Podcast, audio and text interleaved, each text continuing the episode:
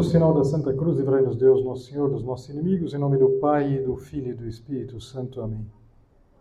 Meu Senhor e meu Deus, creio firmemente que estás aqui, que me vês, que me ouves.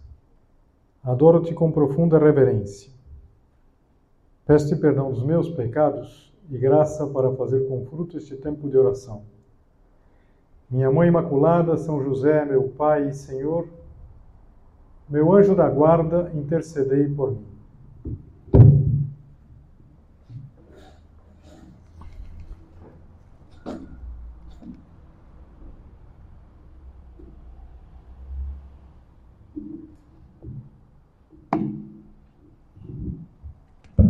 Hoje nós vamos meditar na consciência e eu gostaria de começar e estruturar, de certa maneira, a nossa reflexão em cima de uma frase de um grande santo inglês, o John Henry Newman, São John Henry Newman, ou então simplesmente Cardeal Newman, um personagem muito peculiar, muito de uma profundidade muito grande.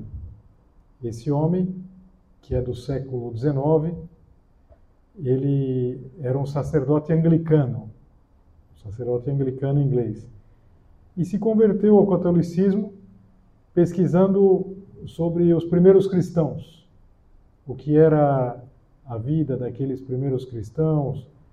Ele era anglicano, ou seja, da reforma eh, que se originou com o Henrique VIII, mas ele, ele pesquisando, ele descobriu a verdade da Igreja Católica.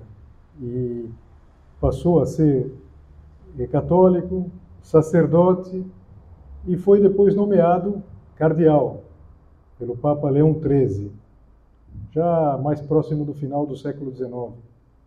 E foi canonizado não faz muito tempo.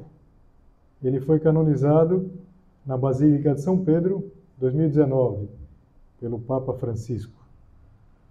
E a frase que ele tem e que acho pode nos ajudar bastante a fazer a reflexão sobre a consciência, esse juízo interior que vai nos dizendo se as coisas que a gente vai fazer ou já fez estão certas ou erradas, é uma frase muito simples, interessante, diz assim: a consciência é um profeta nas suas palavras, um soberano na sua peremptoriedade. Peremptório é sim, sim, não, não. Um rei, que diz as coisas e está acabado. Então a consciência é um profeta nas suas palavras, um soberano na sua perentoriedade, um sacerdote nas suas bênçãos e anátemas. Anátema seria mais ou menos uma maldição. Então, a consciência, ela é profeta quando ela nos diz se uma ação é boa ou má. Uma ação que a gente fez, ou pretende fazer, é boa ou má. Diz. Errei porque exorta com autoridade, peremptório. Faz isso. Evita aquilo. E é sacerdote porque nos abençoa. Depois de uma boa ação, ou então o anátema aqui nos condena depois de uma má ação. Então, eu acho que com essas frases aqui a gente encontra os elementos principais para meditar o que é a consciência e como a gente deve lidar com a nossa consciência. Consciência é um profeta. No Antigo Testamento aparecem os profetas. No Novo Testamento também há profetas. O grande profeta é o João Batista, aquele que vai na frente do Senhor. Mas no Antigo Testamento se insistia muito na necessidade de distinguir os verdadeiros dos falsos os profetas que falam a verdade daqueles que não falam a verdade. E nem sempre os verdadeiros profetas eram bem recebidos. Por quê? Porque às vezes a verdade é incômoda. Já os falsos profetas, eles eram mais, às vezes, populares, aduladores. Isso continua acontecendo até agora. Mesmo que não se trate de profetas, às vezes tem pessoas que vão conquistando, não sei, a simpatia à base de, não sei, de dizer o que os outros querem ouvir. Fique tranquilo, no final vai dar tudo certo. Você só fez o que todo mundo faz. Hoje em dia, e, e como é importante que a nossa consciência seja um profeta verdadeiro, um profeta comprometido com a verdade. Claro que a gente poderia agora pensar em tantos grandes profetas, Isaías, Jeremias, mas eu queria destacar um profeta que tem uma ação muito singular com o rei Davi, um profeta chamado Natan. E ele vai ser a consciência do rei Davi, que tinha feito uma coisa muito errada. Mas como acontece tantas vezes, depois que a gente fez uma coisa errada, sobretudo se aquela coisa nos satisfez, a gente acaba esquecendo, acaba pensando, como dizem os falsos profetas, bom, tudo bem, vai. Não foi assim tão mal, qualquer outro teria feito a mesma coisa. Qual que foi o pecado do rei Davi? Foi muito simples. O rei Davi, ele tinha se apaixonado por uma mulher casada, mulher de um militar chamado Urias. A mulher chamava Betsabé. E, e ele, ele tem um caso com essa mulher. Tem um caso quando essa mulher é, estava sozinha, porque o marido era militar, tinha ido por uma, uma batalha, então ele se aproxima dela, e não só isso, essa mulher fica grávida. Então é, ele tem uma ideia, ele precisa de alguma maneira salvar a situação. E ele manda chamar aquele militar para que, voltando para casa, estivesse com a sua esposa e que, de certa maneira, o que ele tinha feito desaparecesse. Isso aparece no segundo livro de Samuel. E, e é interessante porque o, o, esse personagem, que é Urias, é um homem muito fiel. E apesar que o rei insiste para que ele vá estar com sua esposa, ele diz: Eu não posso fazer isso. Eu estou em campanha. O meu general, chamado Joabe, é, ele está, ele está em, campanha, dormindo, dormindo em tendas. Como que eu vou me dar o luxo de, de ficar com a minha esposa? Então, apesar de que o rei Davi insistiu muito com ele, inclusive tentou embriagá-lo para que ele fosse, ele não vai ceder. Então não tinha outro, outra, outro jeito, assim pensou Davi, senão fazer com que aquele homem morresse. Ele escreve uma carta para o general, para o general Joabe, pedindo o seguinte: coloca Urias no lugar mais perigoso da, da, da batalha, para que ele morra. E assim aconteceu. Alguém precisaria estar lá, colocaram de propósito lá Urias e ele morre. Claro, chega a notícia, a mulher sofre. E, passado o tempo do luto, mandou Davi recolher a sua casa. E ela lhe foi por mulher. E lhe deu um filho. Mas isso que Davi fez desagradou ao Senhor, claro. Ele tinha cometido adultério, e, de certa maneira tinha assassinado um homem, porque ele tinha colocado lá para morrer.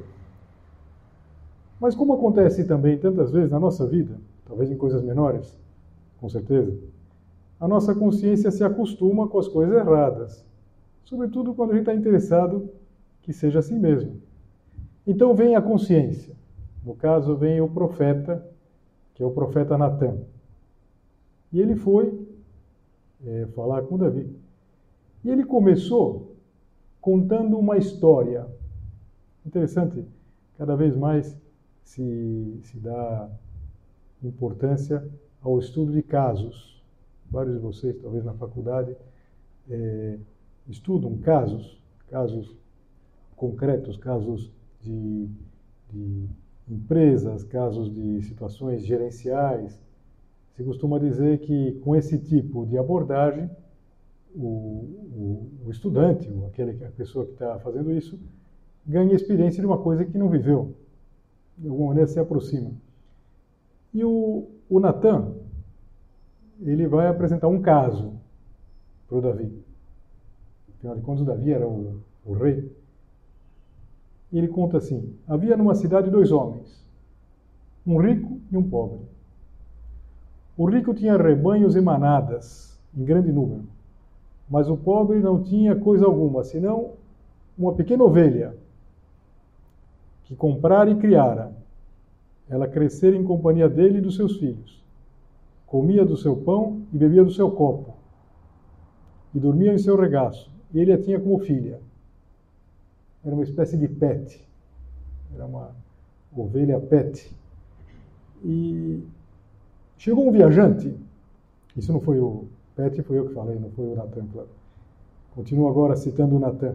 Chegou um viajante à casa do rico, e este, não querendo tomar das suas ovelhas e do seu gado, para oferecer ao viajante que viera a ele, tomou a ovelha do pobre e a preparou para o seu hóspede caramba, que coisa, na verdade tem ó, rebanhos lá, vai pegar justo a ovelha do, do, do pobre. E o Davi reage imediatamente. Então a ira de Davi se acendeu em grande maneira contra aquele homem. E disse a Natan, as expressões que ele usa aqui são muito judaicas, assim, vive o Senhor, que digno de morte é o homem que fez isso. Pela ovelha restituirá o quadro, porque fez tal coisa e não teve compaixão. Então disse Natan a Davi, esse homem és tu. Claro, ele tinha feito muito pior. E, de repente, ele ficava enfurecido diante de uma situação que era hipotética. A nossa consciência deve funcionar assim. Deve ser esse profeta. Deve dizer para nós mesmos: esse homem é você. E a gente consegue isso num exame de consciência, a gente consegue num retiro. Vários de vocês já fizeram um retiro, vai ter proximamente um novo retiro. Num retiro, a gente, numa leitura, de repente, numa meditação. E o profeta, ele consegue, muitas vezes, é, que a gente veja as coisas de uma maneira reflexa. O Davi nunca aceitaria que ninguém dissesse que ele fez uma coisa errada. Agora, quando de repente ele percebe, bom, eu fiz uma coisa errada, ele o reflexo. Eu li uma história que achei interessante, que era um casal jovem que se mudou para um bairro muito tranquilo. E na primeira manhã, tinham, estavam lá, estavam na nova casa, estavam tomando o café da manhã, e a mulher reparou no varal da casa vizinha. A vizinha estava pendurando uns lençóis que ela tinha lavado e e ela comentou com o marido: Que lençóis sujos. Está pendurando no varal, su no varal os lençóis sujos. Ela está precisando aprender a lavar roupa. Não sei se ela precisa trocar de sabão. Se eu tivesse intimidade com ela, eu ia perguntar se ela quer que eu ensine a lavar, ela a lavar roupa. E o marido, calado. Três dias depois, durante o café da manhã, a vizinha pendurando os lençóis, e novamente, a mesma observação. Nossa, ela continua pendurando os lençóis sujos. Se eu tivesse amizade com ela, ia perguntar se ela não quer que eu ensine ela a lavar roupa. E assim, a cada três dias, você vê que eram os dias que ela lavava a roupa, ela repetia esse discurso enquanto a vizinha estava pendurando lá, e estava tomando café. Quando passou um mês, a esposa, a jovem esposa, se surpreendeu que ela viu os os lençóis muito brancos estavam sendo estendidos. E ela ficou contente e disse para o marido: Olha lá, ela aprendeu a lavar roupa. Será que alguém deu um sabão para ela? E ela olhou meio desconfiada para o marido: Você não falou nada, né? E o marido calmamente falou: Não, eu não dei sabão nem fui ensinar ela a lavar roupa. Acontece que hoje eu levantei mais cedo e lavei o vidro da janela. O problema era o vidro. O que estava sujo era o vidro. Quantas vezes o que acontece conosco é isso, na verdade? A gente vê o outro e não vê o nosso. Cuidado quando nós somos dessas pessoas que criticam tudo. Muitas vezes o problema pode ser da nossa visão. Que a gente precisa formar melhor a própria consciência. Consciência precisa ser esse melhor profeta. A consciência é um rei. um rei, um soberano na sua perentoriedade. Eu já dizia para vocês no início que perentório significa pão, pão, queijo, queijo. É isso ou não é isso? E um exemplo interessante de um rei comprometido com a verdade é o próprio rei Davi. O rei Davi, que tinha sido um contra-exemplo, tinha sido desmascarado pelo Natan, ele é um exemplo precisamente porque ele não ficou se desculpando, mas se arrependeu. Interessante quando a gente lê a história do Davi, a gente vê que ele foi um homem que errou, que pecou, mas que é apresentado como um modelo. Por quê? Porque ele se arrependeu. E se arrependeu profundamente. Tem um dos salmos, que é o Salmo 50, conhecido também como o Salmo Miserere. A primeira palavra latina. Tende misericórdia de mim. É, é um salmo em que o rei Davi ele faz penitência. Ele mostra o que é essa atitude tão humana de pedir perdão a Deus. E ele pede perdão a Deus. Ele chegou a ser grato. Por quê? Porque ele reconheceu. E, e ele vai ter uma série de, de atitudes, uma série de atuações, em que a gente vê muito claro o quê? Que é um homem reto.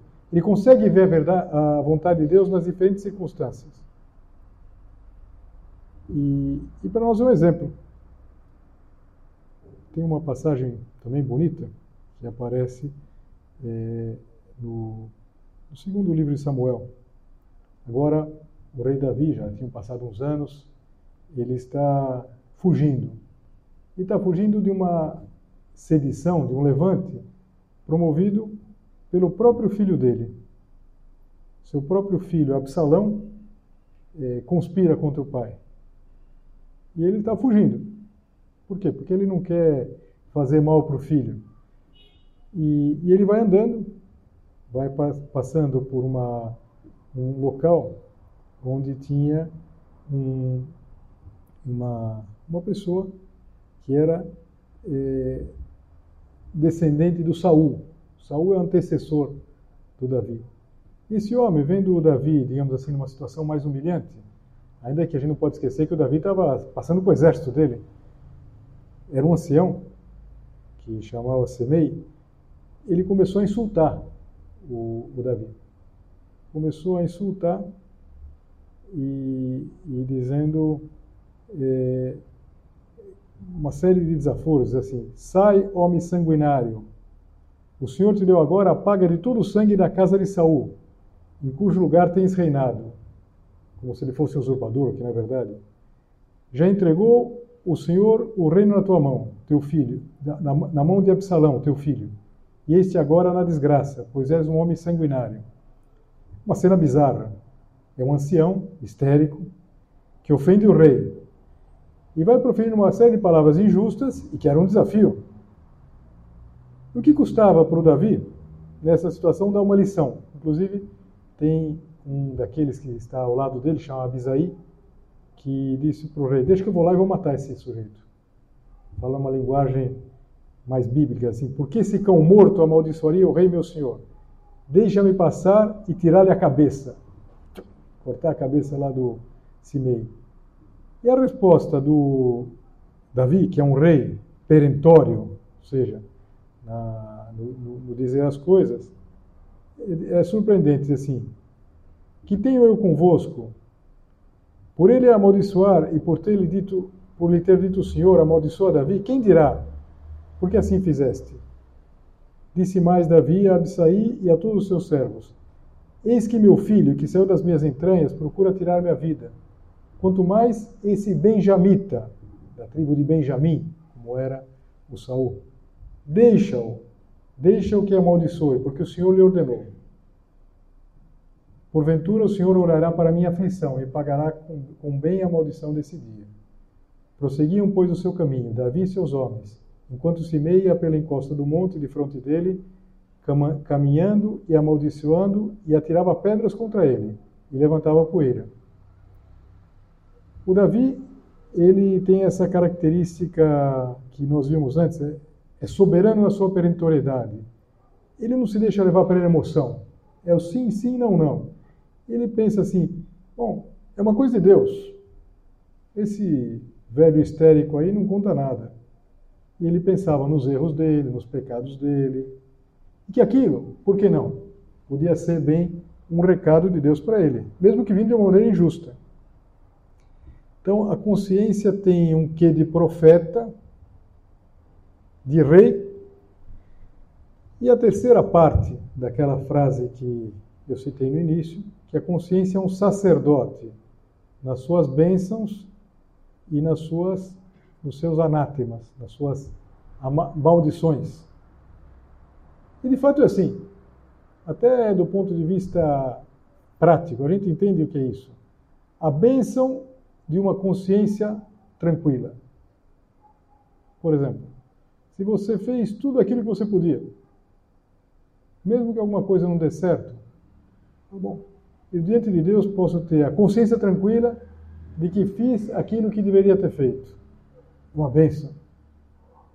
E é um anátema, uma maldição, uma consciência pesada. Todos nós sabemos o que é uma consciência pesada. O remorso, essa palavra latina, que é essa mordida, uma mordida lá por dentro, alguma coisa que nos incomoda profundamente. Puxa, eu não, não fiz bem, eu estou errado. Ou então essa dúvida, e se eu tivesse errado? Nosso Senhor Jesus Cristo dizia: a lâmpada do corpo são os olhos. De sorte que se os teus olhos forem bons, todo o teu corpo terá luz. Se, porém, os teus olhos forem maus, o teu corpo será tenebroso. Se, portanto, a luz que em ti há são trevas, quão grandes são tais trevas? Aqui Nosso Senhor está falando da vista, mas, sobretudo, está falando dessa capacidade de ver, dessa consciência. A lâmpada da nossa alma é a consciência. Uma consciência que vai sempre sendo luz, ou seja, vai emitindo bons pareceres. É uma pessoa que leva eh, a vida bem. A consciência leva para Deus, é uma bênção. Em cada momento fala, o que será que Deus espera de mim nisso? Tem um ponto de caminho que vocês lembram? Que São José Maria diz assim: é uma questão de segundos. Pensa, antes de começar cada atividade, cada coisa que você tem pela frente, o que Deus espera de mim nisso? E com a graça de Deus faz. Uma consciência é, que vai conduzindo, é uma bênção. Uma consciência deformada é uma maldição, é um anátema. Mas a gente deve sempre lembrar que Deus Nosso Senhor sugere tudo isso como que em voz baixa.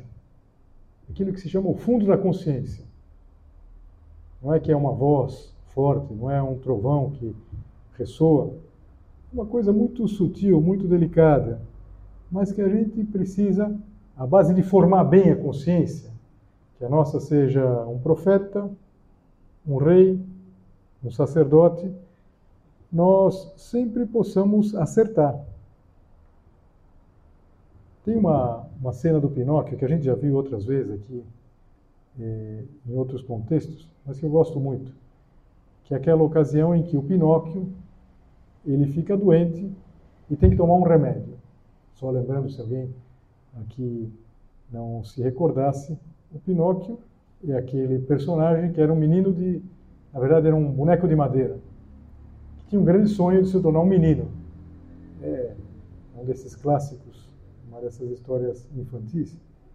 E o Pinóquio, ele tinha, era de madeira, não tinha consciência. A consciência dele era o grilo, o grilo falante. E ele tinha também uma protetora, que ia tentando levar ele para o bom caminho, que era a fada. Ainda que o Pinóquio sempre vai escolhendo o pior caminho. Ele faz as piores escolhas na vida dele. Então chega um momento que o Pinóquio está doente. Ele está doente, então tento convencê-lo a tomar o remédio. Então ele olhou para o copo e perguntou: é doce ou amargo? E a fada, que fazia nesse caso o papel da consciência, dizia assim: é amargo, mas fará bem. Então ele fala: se é amargo, eu não vou tomar. Siga o meu conselho, beba. Detesto tudo que é amargo. Beba, e depois que tiver bebido, eu lhe darei um torrão de açúcar para tirar o gosto. Acho que as nossas mães faziam isso, na verdade, eu lembro. Uns remédios horripilantes. Ó, depois você pega um doce, você pega uma, para tirar o, o, amargo da boca. Mas é, o Pinóquio assim, onde está o torrão de açúcar? Então a fada mostrou lá um açucareiro. Eu quero primeiro o torrão de açúcar, depois vou tomar essa água horrível, amarga. Você promete? Sim. Então a fada deu o açúcar para o Pinóquio, ele devorou lá, lambeu os beiços e disse assim: Seria uma bela coisa se açúcar fosse remédio, eu tomaria todos os dias. Agora cumpra sua promessa e beba esse golinho de água que irá curá-lo. Daí começa todo aquela, aquele teatro do Pinóquio. Ele segura o copo, eh, de má vontade, cheira, aproxima os lábios, torna a cheirar, diz assim, é amargo demais, é amargo demais. Eu não consigo. Como você pode dizer que é amargo demais se você nem provou? Eu imagino. Eu sei pelo cheiro. Eu quero outro torrão de açúcar e depois vou tomar o remédio. Bom, a história vai longe. Mas o fato é que a febre vai aumentando. E a, a fada insiste, ó, essa febre vai levar você para outro mundo em pouco tempo, ó, não faz mal. Você não tem medo da morte? Fala, nem um pouco. Mil vezes morrer do que tomar esse remédio amargo. Nesse momento, a porta se escancarou e entram quatro coelhinhos pretos, carregando os ombros um pequeno caixão de defunto. Que desejam de mim? gritou Pinóquio, sentando-se na cama pálido de susto. Viemos para levá-lo, respondeu um dos coelhos. Para levar? Mas eu ainda não morri. Ainda não, mas tem poucos minutos de vida, porque não quero tomar um remédio que pode curar a sua febre. E então, o Pinóquio, desesperado, começa a gritar. E começa a gritar para a fada: Fada, um remédio, pelo amor de Deus, eu não quero morrer, eu não quero morrer.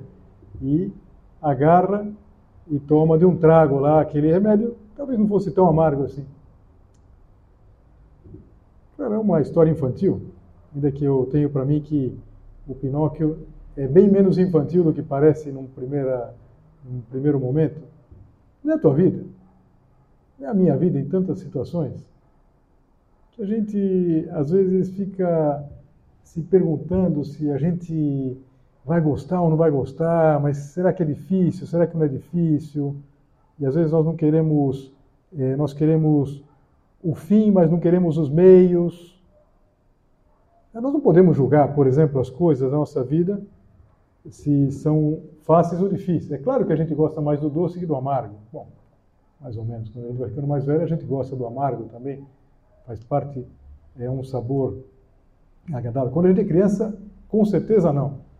Quando nós somos crianças, a gente gosta do doce. Quanto mais doce, melhor. Agora, nós não podemos ser ingênuos. Eu diria, não podemos ser como crianças, nem como loucos, de imaginar que as coisas vão ser fáceis. As coisas não são fáceis. E por isso mesmo que a gente precisa ter essa ajuda na nossa consciência. Formar bem a nossa consciência. E formar bem a nossa consciência não é só saber as coisas. É, a gente forma consciência quando a gente sabe e coloca em prática. Uns dias atrás, uma mãe contou uma história que eu achei muita graça.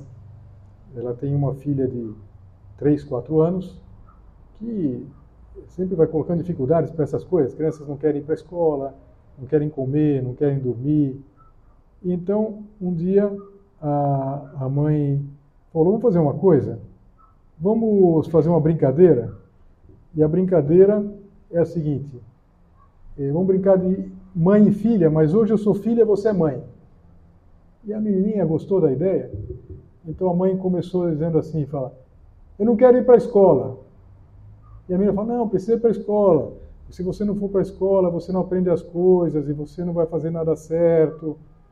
E fala: não quero comer. Precisa comer, porque se você não come, você vai ficar doente, não vai poder brincar. Fala, não quero dormir, precisa dormir. E ela, e ela falou: mas ela explicava direitinho. exatamente como eu explico, só que ele inverteu os papéis. E ela brincando falou, por que ela não faz, na verdade? Por que ela resiste em, ir para a escola, não quer fazer isso, não quer fazer aquilo?